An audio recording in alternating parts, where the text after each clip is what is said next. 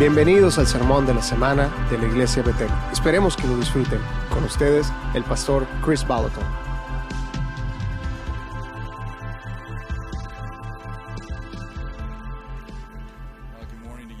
Buenos días de nuevo. Casi es mediodía. ¿Cuántos se quedaron de los de la escuela de adoración? ¿Cuántos fueron a la escuela de alabanza, a la de oración? ¿Tuvieron buen tiempo? Uh, Pude, pude ser parte de una pequeña parte de ello, como la gorra de Katy. Muy, está muy bien. ¿Te puedes, ¿Qué quieres parar para enseñarla? Si yo la tuviera esa gorra, yo, yo la enseñaría, yo la mostraría. no, no, No, la quiero, no la quiero, no la, no me la quiero poner. Es un muy buen punto, mi amor. Gracias por eso. well, um, me quedé dormido hasta las 11 de la mañana ayer. Fue tan bueno. Y me, me, me quedé en mi tina. Es, es de donde esta belleza salió. Estaba, me estaba hermoseando a mí mismo. ¿Por qué no se toman de las manos y oramos? Puedes apretarle, si, si estás buscando novia o novio, puedes apretárselas. Algunos de ustedes se sientan estratégicamente por primera vez. y, oh, no, ¿por qué no lo dejes que... Espíritu Santo, te damos gracias por ah, citas, por, por matrimonio y por bebés. En ese orden.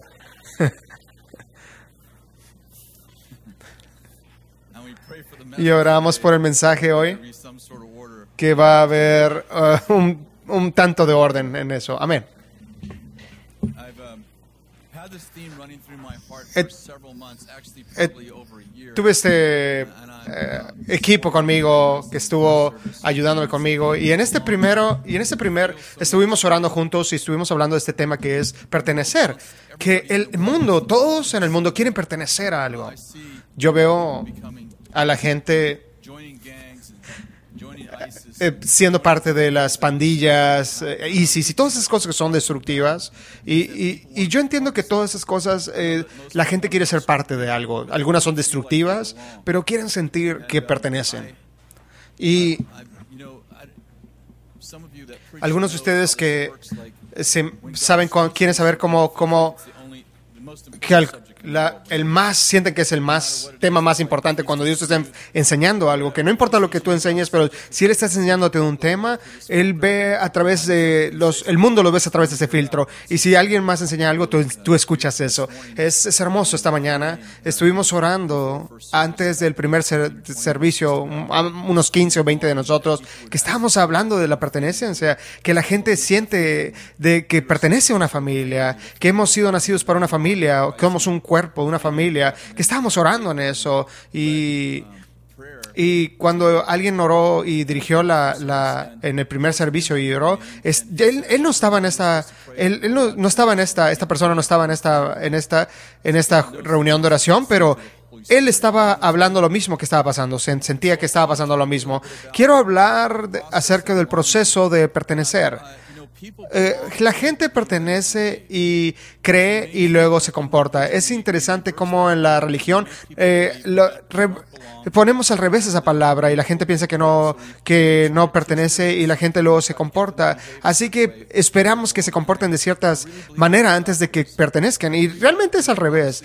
Que Dios, de hecho Dios quiere que nos comportemos como gente noble, como nobleza, pero yo pienso que nosotros empezamos a comportarnos cuando creemos y, empezamos a creer cuando no, cuando no pertenecemos y, y hasta que te des cuenta que tú, hasta que tú le, te importa algo, estaba pensando cuando, cómo la gente ve la gente, ve la iglesia eh, en cuanto al proceso, en cuanto a la conexión. El primer paso es, oh, visité su iglesia, ¿no es cierto? Eh, visité su iglesia. Y el siguiente paso es, voy a esa iglesia. No quiero estar totalmente conectado, pero voy a esa iglesia. El próximo paso es, oh, yo voy a Bethel, a, la iglesia Bethel. Ya no es eso, pero ya eso es esa, pero es un nombre. El cuarto paso es, soy parte de, la iglesia de Bethel, o cualquier que sea la iglesia. El, el quinto paso es, Bethel pertenezco a la iglesia Betel. Y algo cambia en nosotros cuando siento que yo pertenezco. De hecho, cuando yo estaba compartiendo con Bill esta semana, pienso que la membresía en la iglesia de Betel, nunca hemos em- em- enfatizado en todos esos treinta y tantos años que hemos estado juntos en la, en la iglesia de Weaverville, nunca enfatizamos de, de convertirnos en un miembro. Algunos se han dado cuenta que hemos estado buscando la membresía. Ustedes están aquí, son miembros, y yo estoy aquí por mí y por los líderes, y ustedes estar aquí y ¿Cuántos saben que por ese, en ese sentido son miembros? Pero yo creo lo que dije a Bill a algunos días atrás, el viernes, le dije, yo siento que el Señor está enfatizando que la gente de hecho quiere ser eh, miembro de algo, que quiere ser, que quieren ser- decir, pertenezco a algo. Y así que el, el, sexto paso es, es esta nuestra iglesia. Cuando la gente está hablando de Betel o de lo que sea, de la que sea la, iglesia, en mi iglesia, en nuestra iglesia. ¿Y cuántos saben que cuando la, la gente empieza a decir que es nuestra, nuestra iglesia, nuestra familia, cuántos saben que no es hasta que tomas, eh, ah, do- cuando tomas propiedad de algo, lo digo hace mucho tiempo, es por, por muchas veces eh, que me dicen, ¿saben lo que tienen que hacer? O primero que nada, cuando alguien se para allá afuera y nos dice lo que tenemos que hacer desde afuera, es muy difícil de, de- de escuchar cuando tú te desasocias de ese lugar. Vamos a tener la, iglesia- la Escuela de los Profetas viniendo en unas cuantas semanas en agosto, y una de las cosas principales que Dan y yo y el, y el equipo que tratamos de enfatizar es que si tú quieres ser un profeta a la, iglesia, si quieres tener un profeta, de hecho tienes que ser, tienes que estar en, dentro. No puedes estar afuera y profetizando. Nadie te va, nadie te va a escuchar. Hay algo de ser parte de la familia que es muy importante. Yo soy un, un fan, un, un amigo, un, un seguidor y luego parte. He estado siguiendo una, algo que impactó de Brene Brown en mi vida unos cuantos meses atrás. Cuando mi hijo me mandó un link de del TED Talk de Brené Brown. ¿Cuántos han escuchado este TED Talk? Lo he escuchado. Es- es- he, he- he tomado, tomé 16 páginas de, de notas en ese, en ese TED Talk.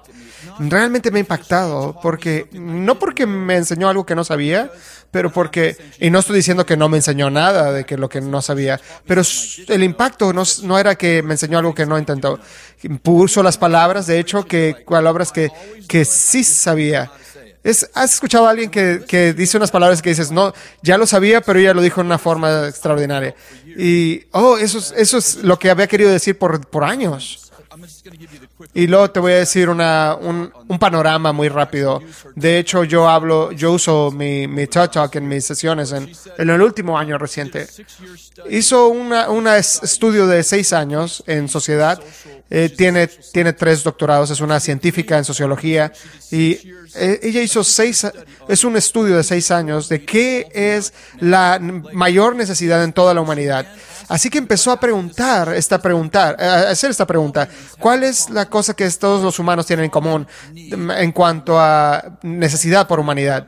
Y después de muchos años de investigación y, entrevistando a muchas gentes de diferentes países, eh, hombres y mujeres de eh, diferentes etnias, y después de entrevistarlos a todos, ella aprendió que cada eh, gente en el mundo que bio, bioneurológicamente es, es, es, ellos quieren conexión.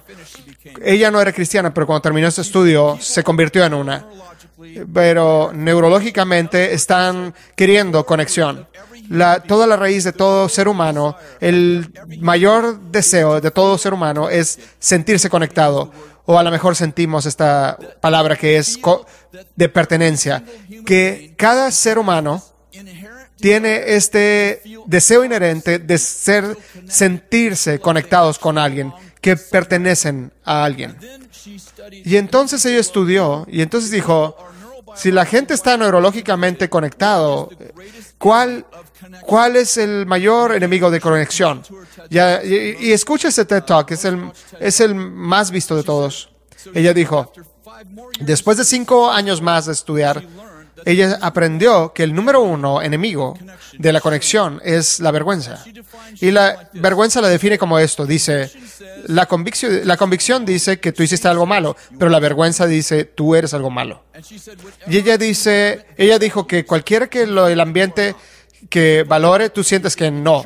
Y en la, en la iglesia, en la situación de, de, de la iglesia, tú a lo mejor te sientes que no soy lo suficientemente espiritual o listo o no conozco mucho la Biblia lo suficiente o no conozco a Jesús y me temo que si, si me llegaras a conocer voy a estar expuesto a todo eso, que no soy lo suficientemente bello y que no soy lo mejor. Y entonces tenemos esta idea que lo que sea que la que tengo este intenso uh, temor que voy a estar descubierto, que por eso que voy a tener temor de ser expuesto. Y ella dice que la gente que sale de la vergüenza, que dice que todos en el mundo han experimentado vergüenza, ¿es verdad aquí? Yo, yo, lo, yo lo he experimentado.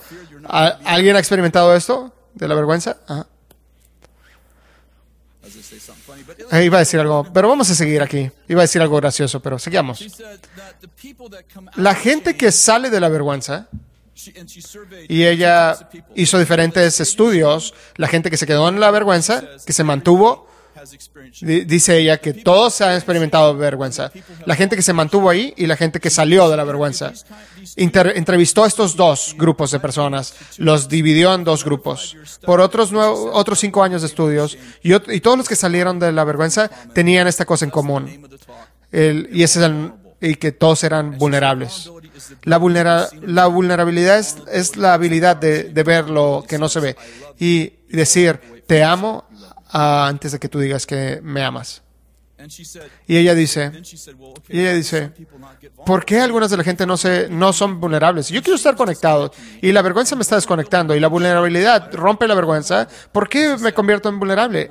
Porque todos los que se, convier- se, se convierten en vulnerables tienen cierta dignidad y en sus almas, aunque sientan vergüenza, saben en profundo que son dignos. Tú, tú lo llamarías amados, que somos profundamente amados, porque somos eh, profundamente... Y todos dicen, déjame decir esto, la, la, dignidad es de la, para ser amado. Y todos y cuando salieron de la... Y ella dice, eh, era el valor, porque el valor viene de la palabra latina que significa decir la historia con todo tu corazón. En otras palabras, todos los que salieron de vergüenza, ¿estás conmigo? Fue vulnerable. Tenían sentido de dignidad y fueron, y fueron valientes. En, en otras palabras, dijeron su historia con todo su corazón. Y entonces dijo esta cosa, por último, todos pudieron decir sus historias con todo su corazón thing. con esta cosa. Es la característica llamada autenticidad y es la habilidad de dejar lo que tú piensas, de lo que pensabas que eras para ser quien tú eres. Esa es una buena palabra. No es mi palabra, pero es una buena palabra. Y ella dijo, lo que te hace vulnerable te hace hermoso. Lo que te hace vulnerable te hace hermoso. Me encanta, me encanta Katy. Pues me encanta Katy. Eh, seguro que es una sorpresa para todos. Es nuestro 41, 41 aniversario. Ya sé lo que están pensando, que es un mártir. Ah, lo puedo escuchar en el, en el cuarto aquí, en este lugar. El Señor le dio a Katy una palabra, creo que lo ha enseñado en una conferencia, pero Dios le dio esta palabra. Hermoso significa ser tú ah, en, ah, en plenitud. No, no significa ser lleno de ti. Pero el punto que estaba haciendo en la conferencia era que, que el Señor les ama y piensa que tú eres hermoso. Es una buena palabra. Quiero hablar un poco acerca de la palabra conexión. Matthew 26. Si vas a Mateo 26, es una historia muy bien conocida. La, la Biblia le llama la noche en la que fue traicionado Jesús. En el versículo 26 dice, y mientras comían, eh, tomó Jesús el pan y bendijo y lo partió y sus, discípulos. Y dijo, tomad, comed, esto es mi cuerpo. Tomando la copa y habiendo dado gracias, les dio diciendo, bebed de ella todos, porque esto es mi sangre del nuevo pacto, porque que por muchos es derramada para remisión, remisión de los pecados. Quiero detenerme ahí por un momento. Quiero presentarles al espíritu de Judas. 80s, En los ochentas, en especialmente, eh, especialmente al final de los noventas, there was an obsession había una obsesión con el espíritu de Jezabel. ¿Cuántos han escuchado por el espíritu de Jezabel? Eh, Cada libro espiritual tenía algo que decir del, del espíritu de Jezabel. Cada mujer con una personalidad eh, fuerte. Teníamos que explicarles que eso no era la- el espíritu de Jezabel. Así que, y ustedes lo, lo recuerdan, porque el Señor nos ha dado todo y lo- cuando el Señor nos da algo tratamos de exagerarlo a veces. No soy Jezabel, trataban de decir las mujeres. Soy una seguidora de Jesús. Es muy destructivo. Y había mucho énfasis en el espíritu de Jezabel, que era el espíritu más destructivo en la iglesia. Y todos, yo sé que todos como creyentes hemos escuchado algo, pero quiero sugerirles que el, el, el espíritu de Jezabel no es como el espíritu de Judas. Judas, uno de los doce, y cuando Jesús en, en la noche que fue traicionado y cuando tomó el pan y hizo un pacto con nosotros, cuando empezó a hacer un pacto, Judas. Por meses y meses y meses y meses, pero los últimos seis meses de la vida de Jesús en la tierra, seguía diciendo, uno de ustedes me va a traicionar, alguno de ustedes me va a traicionar.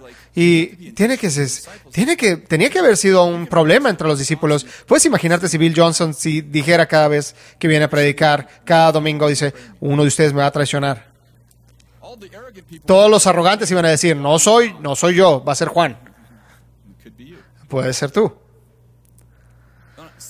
Sinceramente, eh, crearía mucha inseguridad. Así que Jesús decía, uno de ustedes me va a traicionar. Y seguían diciendo, ¿es mí? ¿Soy yo? ¿Soy yo? La, y la noche de la última cena tomó el pan y dijo, vamos a hacer un pacto. Y tomó el vino y dijo, esto es mi pacto. Y te das cuenta lo que pasa cuando Jesús dice, vamos a hacer un pacto. Y Judas dice, es tiempo de mí para ir, ya me voy. Y en esa noche lo traiciona Jesús. ¿Y cómo lo traiciona Jesús? Con un beso. ¿Sabes por qué? Porque el espíritu de Judas quiere intimidad sin, sin pacto. Este es el espíritu de Judas. El espíritu de Judas dice, estoy en esta relación por lo que puedo obtener. Y cuando termine con esta relación, que puedo, puedo vender mi relación por 30 pies- piezas de plata. Quiero intimidad, pero no quiero pacto. Y yo creo que el espíritu de Judas es probablemente el más grande eh, peligro en la conexión y en, y en amistad. Porque la iglesia no fue nacida en una conferencia, no fue en un, nació en un, en un servicio de domingo, fue nacida en un pacto. Y el pacto significa yo vengo para poner mi vida. ¿Cuántos entienden que para el, el, el matrimonio es un pacto? Y Dios le dio a la mujer un imen y la primera vez cuando el matrimonio es consumado, la, la, la, la sangre es derramada porque el pacto ratifica antes que los hijos sean concebidos, por, porque se supone que iba a ser el fruto del pacto. Los hijos son diseñados para ser el fruto del pacto. Es por eso que el imen se rompe una vez y nunca se recrea de vuelta, porque somos creados para estar en pacto, en un pacto de matrimonio con una persona. Cada vez que veo a mis hijos, yo soy recordado de la belleza de mi pacto, porque ellos son el fruto de mi pacto. Y en, y en- nuestra era, eh, la gente co- cohabita y tendrán cuatro o cinco hijos. Yo conozco gentonas, personas, amigos que nunca se han casado y tienen muchos hijos juntos. Y yo he tenido conversaciones con esas gentes. ¿Por qué no se casan ustedes? Y dicen, oh, no, porque es, es, una, es, una, es un papel nada más. Bueno, si es un papel nada más, ¿por qué no lo firmas? Y lo que estoy diciendo, si es un papel, si es tan simple, ¿por qué no lo firmas? ¿Por qué? Te voy a decir, ¿por qué? Porque cohabitar no es matrimonio. Matrimonio dice, yo vengo a poner toda mi vida, eso es la, es la sangre, voy a poner mi vida por ti. Y la forma en que la que matrimonio dice, yo pongo mi vida por Katy y ella pone su vida por mí. Yo paso mi vida tratando de asegurarme que tiene lo que necesita y ella pasa lo mismo haciendo lo mismo. Yo no intento pasar mi vida tratando de, obtener lo que yo necesito. Eso es lo que, como el matrimonio funciona. Pero cohabitar, cohabitar dice, yo estoy aquí para obtener lo que quiero. No quiero firmar ese papel que metafóricamente dice que voy a quedarme por siempre, porque de hecho uso eso, el temor de que me voy para manipularte, para, para, para obtener mis necesidades. Para, de hecho, ¿cuántos saben que la gente, mm, algunos se casan pero nunca se emergen? Become Es, significa que emergen. La palabra matrimonio dice, significa emerger. Y es por eso que dice que las, las dos hombres y dos mujeres no se pueden cansar. Pueden tener un pacto, pero no pueden ser uno. Porque el uno nunca fue, fue fueron dos. Adam lo, manda- lo pusieron a dormir y sa- sacaron, y la mujer estaba en el hombre. Ok, es muy profundo para tener esta conversación. Ve a Génesis capítulo 2, la mujer estaba en el hombre, y así que cuando Dios se puso a dormir, y, y cua- cuando sacó a la mujer del hombre, dijo ahora, esto es carne de mi carne y huesos de mis huesos, porque él era ella y ella era él. Lo- ustedes no pueden tocar su lado femenino, porque se tienen que casar. No tiene su lado femenino, hombre, hasta que te cases. Y porque así es como te pones el él en ella de vuelta, porque los dos se convierten en uno. Lo que estoy diciendo es todo de pacto. No eres una persona completa hasta que se convierten en uno, a menos de que tengas un dos especial. En 2 Corintios capítulo 7, Pablo dice que, que toma tener un don de Dios para, para, para permanecer así, por, porque ahora los dos se convierten en uno como el matrimonio. Puedo tener una amistad, puedo hacer un pacto, pero no puedo tener un, un matrimonio con alguien que no es del sexo opuesto, porque lo- el sexo opuesto ha sido, to- sido quitado de mí, ha sido tomado de mí. Esto es bueno, pero probablemente no apropiado para, este, para esta hora. Lo que estoy diciendo es, hay un, hay un espíritu de Judas de cohabitar que dice, "Vo- estoy aquí para tomar lo que quiero, lo que es, y no sabes lo que el espíritu que está por cuando vienes para ser un consumidor y no para dar. Y vengo a criticar. Y cuando alguien, alguien dice, oh, vamos a tomar una ofrenda, entonces, oh, ustedes quieren robar mi dinero. ¿Sabes por qué no? Porque quieres venir a tomar lo que puedas, vienes a consumir. Y no te estoy condenando, pero este es el mundo. Y el mundo está viniendo, ve a la iglesia así y quiere, viene a la iglesia, pero no se convierte en la iglesia. O es por eso que dicen muchos, no creo en, la, en las organizaciones. O no creo en las organizaciones. O si manejas en los caminos, gracias a Dios que alguien cree en las organizaciones. La gente me escribe cosas estúpidas. Me dice, ¿crees en, en instituciones? ¿Crees en instituciones? Oh, no sé. ¿Estás hablando de las mentales o qué? Ya sé para dónde van. People will love organization in every other place En-. Que de hecho hasta que les cuesta algo en las organizaciones. No quiero ser parte de algo que me cueste algo. Y lo que estoy diciendo, ese es el espíritu de Judas. No estoy diciendo sé parte de de Betel, sé parte de algo, lo que estoy diciendo. Ok. Lo que puedo dar las escrituras que, que les puedo leer. Si quieres ser mi discípulo, tienes que seguirme y tomar tu cruz. Sí, no tomar tu silla feliz. No quieres que sea feliz. Oh, te haces, te haces feliz ah, cuando pones tu vida por otros. Es como la felicidad sucede. Yo creo que el espíritu de Judas está vivo y, y, y se mueve en la iglesia. Está vivo en el mundo. Eh, es- es- lo- ¿Saben lo que quiero decir? Pero me importa que no tengo influencia sobre el mundo. Y lo que estoy diciendo, estoy preocupado cuando el mundo es el mundo. Pero cuando la iglesia abraza el espíritu de Judas y entonces se preguntan por qué están solos. Oh, la gente sola. Oh, ¿de dónde vienen? Les puedo decir dón- dónde. Viene a la iglesia por una cajita feliz.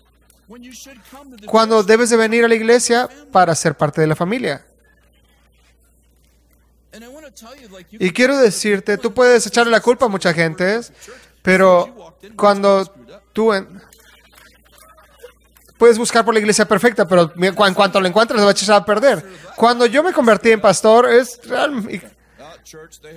Oh, es, es esa, esa iglesia tiene esto y el otro. Claro, porque tiene humanos. No hay tal iglesia perfecta. Y si, y si, y si hubiera una, no deberías de ir ahí porque seguro la vas a echar a perder con, con, con ir ahí. Cuando las relaciones son dolorosas y cuando tú ves la iglesia o alguna organización, la iglesia, cuando ves la iglesia a través de un filtro que te causa mucho dolor, te voy a sugerir que es más tu filtro que es más que la gente. Bueno, sabes, yo, yo me cansé de la iglesia. Ah, te- te abrumaste en el, en el, en, en- en el trabajo, en el mall. No. Oh, hay gente, hay gente buena ahí. Saben, yo he dicho mi historia muchas veces. Yo recibí a Jesús cuando tenía 18 años. Katy y yo fuimos a este, no era una iglesia, pero era llamado los cantantes aleluyas, pero era un montón de hippies. Y es- empezaron el movimiento de Jesús, el Jesus Movement. Yo ni sabía que era eso hasta que, hasta 10 años después. No sabía acerca de religión. Jesús habló directamente, audiblemente cuando tenía 15 años. Y yo le dije, si sanas a mi madre que tenía varices en todo su cuerpo y todo esto, y yo no sabía si había Dios, y si, si sanas a, a mi mamá, te voy a servir por el resto de mi vida. Y una voz audible me dijo, tú, mi nombre es Jesucristo, ya tienes lo que, lo que, lo que, lo que pediste. Y mi madre sanó después de ese tiempo. Yo solamente he escuchado la voz dos veces en toda mi vida. Y la segunda vez vino y dijo, y recuerdas lo que, te, que me dijiste es que me ibas a servir por tres años. Yo y mi novia, la- mi, mi novia sentada aquí al frente en el, en el, este hippie que trabajaba para mí, que dice, tú necesitas, el que trabajaba para mí dice, oh, tú necesitas ir conmigo a este, a este, a este grupo de, de hogar. Y dice, ok, entonces voy. Y tienes que estar media hora antes porque si no, no vas a poder entrar. Porque hay como unos 100 gentes en esta casa, unos 100 hippies, y tienes que ir lo suficientemente temprano. Porque si no te va a tocar escucharlos por bocinas. Y entonces ellos estaban cantando estas canciones de Aleluya. Es la primera vez que escuché esa canción. Aleluya. Es, sonaba mejor cuando estaba más joven. Estaban cantando esos cantos. Y hemos es- estábamos yendo buscando de iglesia en iglesia tratando de encontrar a Jesús. y, Jes- y Jesús me habló y me dijo es aquí Pero este grupo estaba cantando aleluya y cantos de Jesús. Y mientras estaban cantando la gente se levantaba y dice y, la gente se levantaba en medio de la oración y decía me empezaban a testificar. Y se levantaban y decían Jesús me sanó de esto. Testificaban del poder de Jesús uno tras otro. Y dije a mí mismo y le dije a Katy, Jesús me habló y me dijo que era aquí, que este es el lugar. Y, al final de la, de la alabanza, este, este joven vino para mí dice, ¿alguien aquí puede, puede, quiere recibir a Jesús? Y lo- los demás, y nosotros dijimos, sí, sí, sí, no somos hippies, pero queremos recibir a Jesús. Recibimos a Jesús por una oración muy sencilla después del mensaje y se sentó con nosotros en el, en el piso y explicó el Evangelio en términos muy sencillos, a lo mejor muchos. Me dijo a mí, You, you received Jesus. Recibiste a Jesús, está en tu corazón, te ha perdonado tus pecados y eres nacido de nuevo. Pienso que fue la primera vez que eh, escuché esa frase de nacido de nuevo. Eres como un pequeño bebé y necesitas un padre. Y yo dije, sí, ya, ya he sabido. Mi, mi padre se fue cuando tenía tres. Y, y trajo a dos, dos jóvenes conmigo, tres, tres años más um, mayores que yo, y dijo, ¿cuál de los tres quieres que sean tu padre? Y yo, es una verdadera historia. Y yo tomé al que mejor se veía para ser mi papá. Y ese hombre se, se convirtió en nuestro padre espiritual. y se, se, se casó con una mujer después, esos dos años, y ellos se convirtieron en nuestros padres espirituales. Y teníamos esta rendición de cuentas cada, cada semana y estábamos obsesionados con la Biblia. Y ellos decían, lee la Biblia cada, cada día. Y ya sabíamos, no sabían, pero ya sabían ellos y decían, lee la Biblia, si lees la Biblia te vas a acercar a Dios. Ya, no, a, a- alguien alguien, y yo rompí todos mis álbumes porque alguien más fue salvo en el, en el Jesus Movement. Rompé todos mis álbumes y mis, mis discos, pero ya los tengo de regreso en mi iTunes. Si querías recibir a Jesús y, y- había un costo y el costo era romper todos tus discos y todo lo demás de la música. Y decían, hoy no lo puedo regalar a alguien. Y decían, no, porque estos son, son malos y los va a ver otra gente más. Y, y cuatro o cinco años nos movimos a un, a un pequeño pueblo ma- llamado Lewiston, unos 15, a- 15 minutos de Weaverville, 900 personas en este. eh, yo tuve un, un, ah, un colapso mental y, y estuve por muchos años buscando a un padre espiritual. Y yo estaba tan hambriento por un padre. Si estás nacido, si eres nacido en el reino, no sabes a lo que te perteneces, pero si, si tienes un padre, sabes, sabes a lo que te estás perdiendo. Yo anhelaba un padre por un año y yo le decía a Katy, necesito un padre. En- cuando estaba trabajando como mecánico y estaba trabajando en este Jeep y yo estaba llorando y yo decía, necesito un padre, yo estoy aquí siendo un padre y escuché esta voz en mi espíritu, el hombre que es dueño de este Jeep va a ser tu padre. Y yo dije, ah, espero que sea un cristiano, la, la verdadera historia. No lo, había, no lo conocía. Le pedí a mi jefe que cuando este hombre llegara a recoger su jeep, si podía ir yo con él y entregarle. Al final vino este señor, vino y fue con él y estaba tan nervioso. Y era mi primera vez y estaba tan nervioso. Así que yo iba en cada línea y lo, lo llevé, le abrí la puerta del auto y dice, hoy es el mejor servicio que he recibido en este taller. Y cuando cierra su, su puerta y dice, bye bye, era un hombre muy amable. Y, cierra la puerta y, em- prende su, jeep y enciende su jeep y dice, hoy se va a ir. Y yo le toco la ventanilla y abre la ventanilla y yo dije, y estoy parado ahí como un huérfano. El Señor me dijo que el hombre que le pertenece a este jeep iba a ser mi padre. ¿Ah, ¿Eres un cristiano?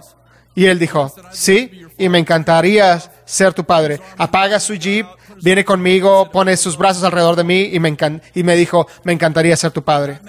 Ese hombre ha sido mi padre espiritual por 38 años. Yo tuve lunch con él el viernes y estábamos hablando, cuando estábamos hablando, y dice, yo no sé si voy a estar aquí más tiempo. Y yo le dije, ¿qué estás hablando?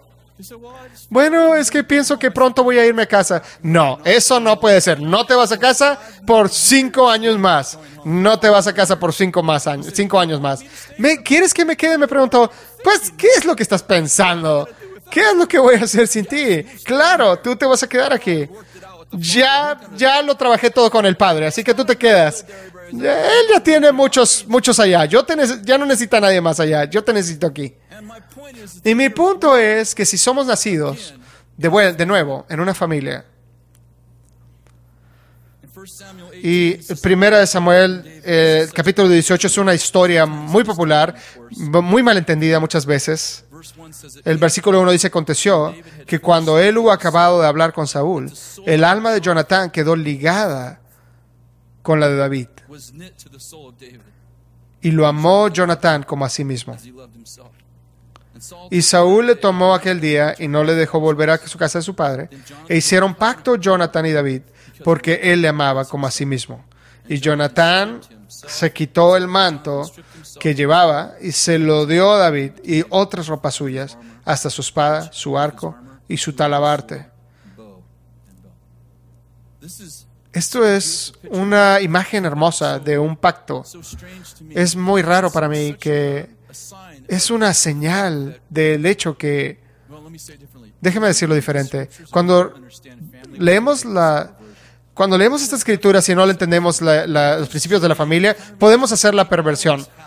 Esto es la clase de relación que deberíamos de tener todos alrededor, que nos quitamos la armadura, que, nos da- que damos nuestras ropas, que nos damos nuestro manto. Cuando dio sus ropas, dio su identidad a alguien más. Cuando dio su armadura, dice, no va a haber, no va a haber nada entre tú y yo. Cuando tú haces un pacto, tú estás diciendo, voy a ser transparente, voy a ser auténtico, voy a ser vulnerable, voy a dar Jonathan le dio a David sus armas. ¿Cuántos saben que el pacto es empoderar? No es desempoderar. Cual- cuando tú haces un pacto, tú no los haces más pequeños, tú los haces más grandes.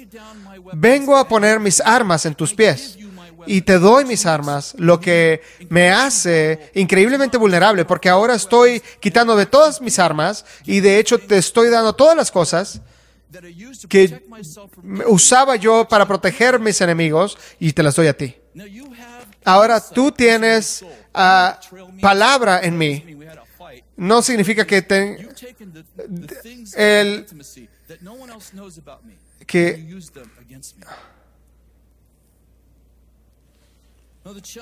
ahora el reto,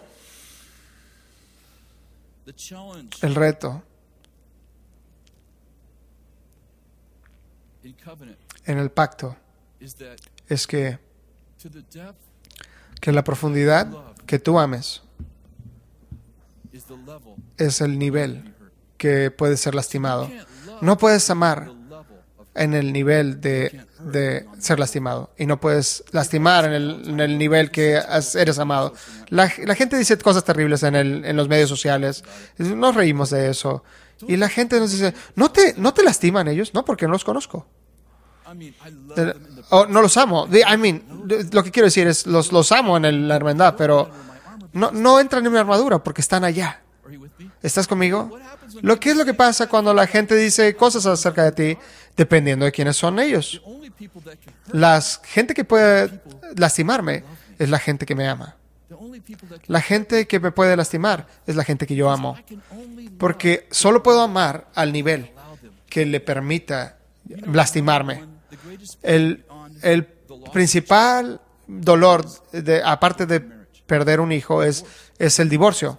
Lo hemos experimentado como familia. Mi, mi, mi hijo fue por, pasó por divorcio y no hay vergüenza en nada de eso. Cuando la gente viene, la gente viene a mi oficina, cuando viene a mi oficina, eh, esposo y esposo, y están pensando en divorciarse, dice, esto es lo que va a arreglar mi, mi problema. No, no tienes idea qué tan profundo estás, estás ligado uno al otro. Es como, es como tomar dos piezas de maderas y, y unirlas juntas y pegarlas.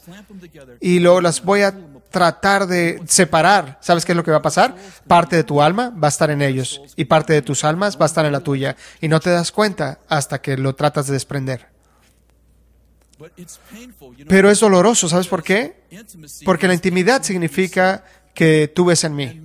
Y el matrimonio es el más profundo nivel para ver.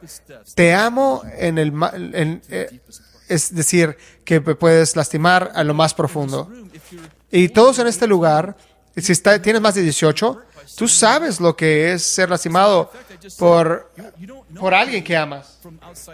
No, no te causa dolor por la gente de afuera. No estoy diciendo que no te puede lastimar. Es, es decir, no te destruyen cuando alguien allá afuera dice cosas malas de ti. Pero es tan destructivo cuando alguien está cor- yendo alrededor de ti y tiene, no tiene, tiene, parte de ti y hace algo para lastimarte. Y lo que estoy diciendo, lo peor que puedes hacer a, a la, a la gente, lo que puedes decir es, no voy a dejar que nadie me ama. ¿Cuántas veces hemos escuchado? Nunca voy a eh, permitir que nadie me lastime. Lo que quieren decir es, nunca voy a dejar, nunca voy a amar, nunca voy a amar de vuelta. Porque el mismo muro que nos mantiene del dolor es el mismo para amar. Hay mucha gente herida en el mundo, en la iglesia. Oh, mi líder me, me- me lastimó. Nunca voy a confiar. Entonces nunca vas a amar. Estabas en un castillo de hielo. Estabas eh, hambriento de afecto y de todo y preguntándote por qué estás aislado, solo y en, en- en en ni- en ninguna parte. Estoy invisible. Nadie, me, nadie importa. Nadie le importo. Y lo que estoy diciendo, tú quieres, quieres sentirte conectado, tienes que ser vulnerable. Tienes que quitarte la armadura.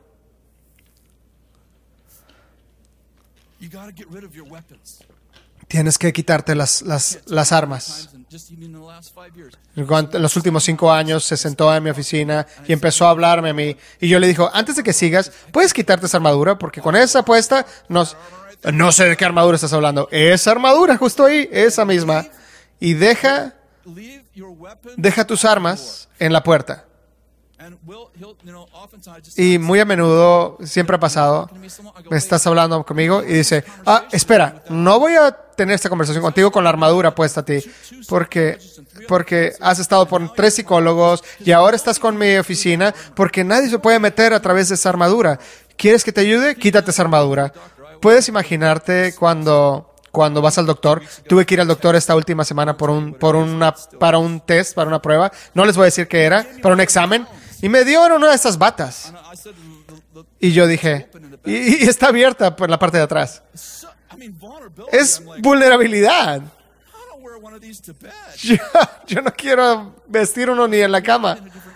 Y dijo, lo tenemos en diferente color. Oh, no, eso no va con mis ojos. Cuando vas al doctor, quieres que te ayude. Tienes que ser vulnerable. No te puede arreglar con todas tus ropas puestas. estoy normal. Puedo decirles más, pero mm, cuando te pongas visual no va a ser muy bonito. Lo que quiero decir es, naciste para pacto. Y si este mensaje es doloroso, entonces tú eres lo suficientemente sabio para saber por qué. Tengo un familiar muy cercano que tenía una novia en la preparatoria y en una situación de almost 50 years old. lo traicionó prácticamente. Y después de muchos años, él dijo esto. En la edad de 16 años dijo, nunca voy a confiar en nadie. Nunca. Y siempre hablamos, y todavía no está casado, 100 women. Ha salido con más de 100, 100 mujeres y dice, yo no confío en las mujeres. ¿Sabes por qué no confías en las mujeres?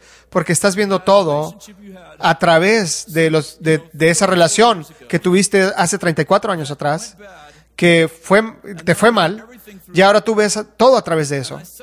Y, y yo le he dicho vez tras vez, te estás perdiendo de la vida, eres, tienes 50 y no te das vivo, porque todavía estás lastimado y no puedes, no puedes arreglarlo. Di conmigo, Dios es más grande que cualquier persona, cualquier habilidad de persona de lastimarme. No voy a, no voy a dejar que eso robe mi vida. Voy a amar de vuelta, voy a confiar de vuelta y voy a ser vulnerable y voy a ser auténtico y no voy a dejar que la vergüenza me emprisione y no voy a vivir en un castillo de hielo. Voy, fui nacido para vivir en pacto, para ser parte de la comunidad y para, te- para tomar propiedad de la gente. So- estoy en la familia, de la, soy parte de la familia de Dios. Eso es una buena palabra ahí. I have 10 minutes. I want to give Tengo you 10 minutos. Quiero darles ocho puntos que, que el, el pacto requiere. Número uno, tú tienes una identidad, llevas el nombre de la familia. Mis hijos son Baloton, yo soy Baloton, mis, mis nietos son Baloton. Aunque algunos no tengan el apellido Baloton, y aunque ellos me digan otro apellido, me dicen, no, tu nombre es Baloton. Tienes que ponerlo en tu nombre en alguna parte, eres un Baloton. Llevas el nombre de la familia. Tú llevas el nombre de la familia. Tú eres un cristiano. Isaiah 62. Isaías 62 dice, y serán llamados por un nuevo nombre que la boca de la- del Señor los va a designar. Tú eres cristiano, tú eres parte de la familia, tú tienes un nombre, no eres un bastardo, no eres invisible, no eres un huérfano. Yo sé que tengo la razón. Número dos, soy conocido, tengo una comunidad. Llevo, soy conocido. Número dos. Él conoce los cabellos de tu cabeza, los números de cabellos que tiene, que están. Y dicen, ah, ya saben que algunos de ustedes, pues, ya saben que no es conocido eso. Número tres, estoy soy acepto, soy, soy aceptado. Ye- a ver, di conmigo esto. Llevo el nombre de la familia, tengo identidad. Y número dos, soy conocido, tengo una comunidad. Y número tres, soy aceptado, tengo gente. Soy aceptado, tengo gente.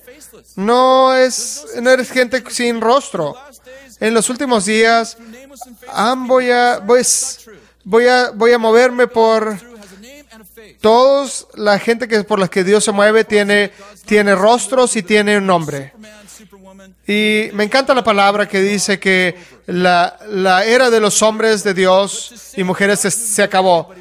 Pero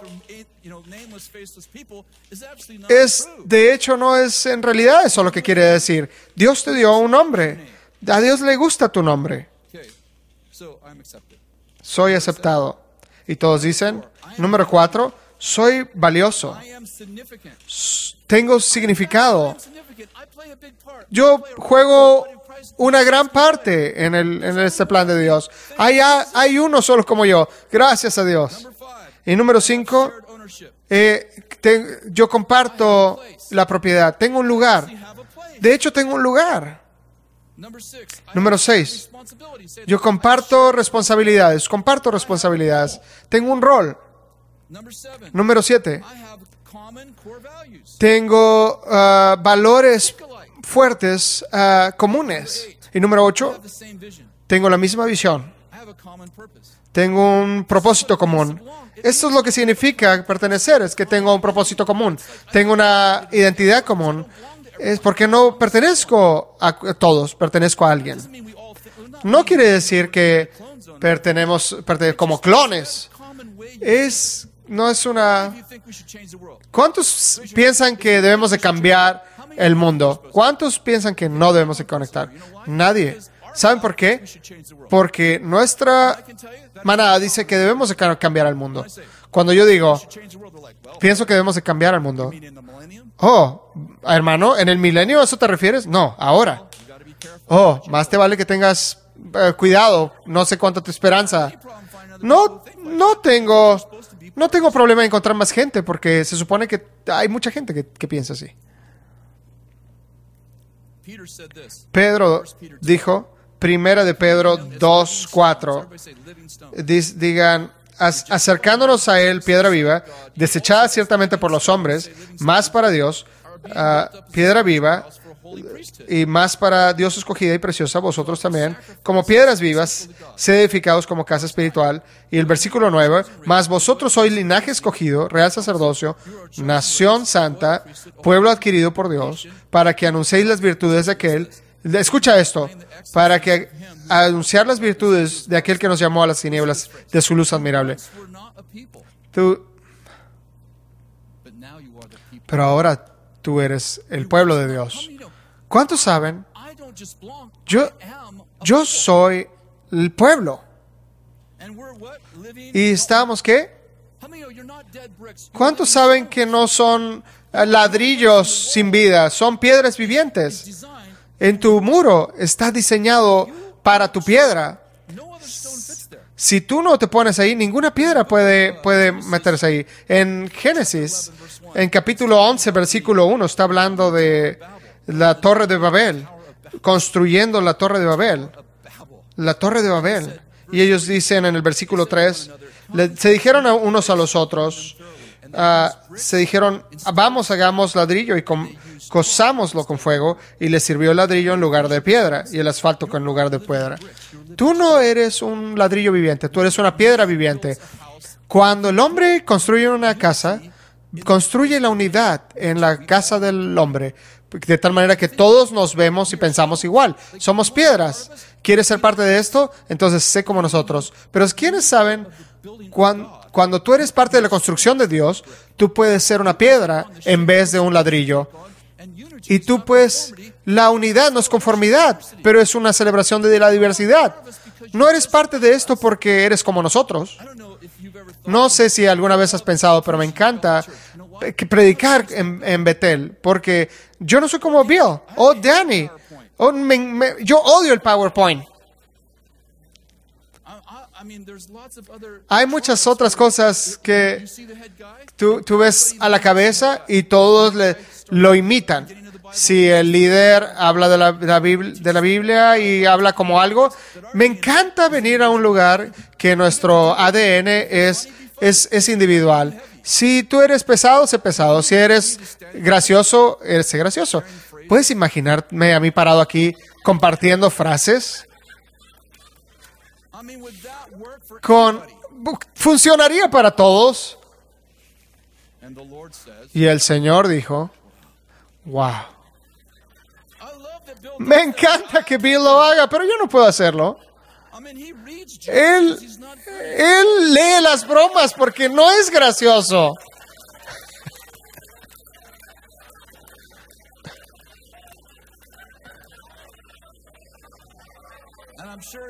Y estoy seguro que está viendo.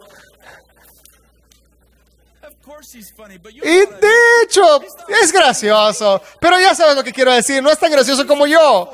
Porque tiene cuidado con lo que dice. Piensa antes de hablar. Es diferente el concepto de lo que yo soy. Ya ni siquiera sé si estoy de acuerdo con hasta que lo digo.